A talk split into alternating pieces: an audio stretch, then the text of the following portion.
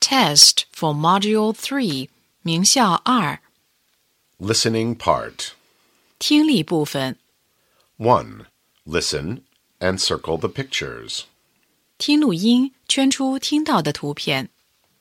1. Pencil. 2. Grandfather. 3. Ear. 4. Face. 5. 1. 6. Five. 7. Peach. 8. Four. 2. Listen and choose.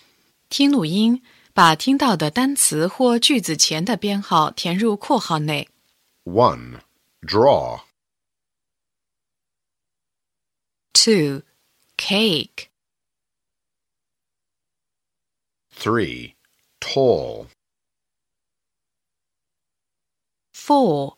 Three. 5. I am Eddie. 6. He's my friend. 7. I can sing. 8. How many pencils? 9. How are you? 3. Listen and circle. 根据听到的内容，圈出相应的数量。 1. One little rabbit. 2. Three nice flowers.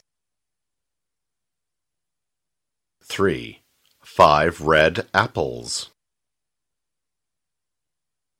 4. Give me six rubbers, please. 4. Listen and choose the best answer. 听录音，选出正确的应答句。 1.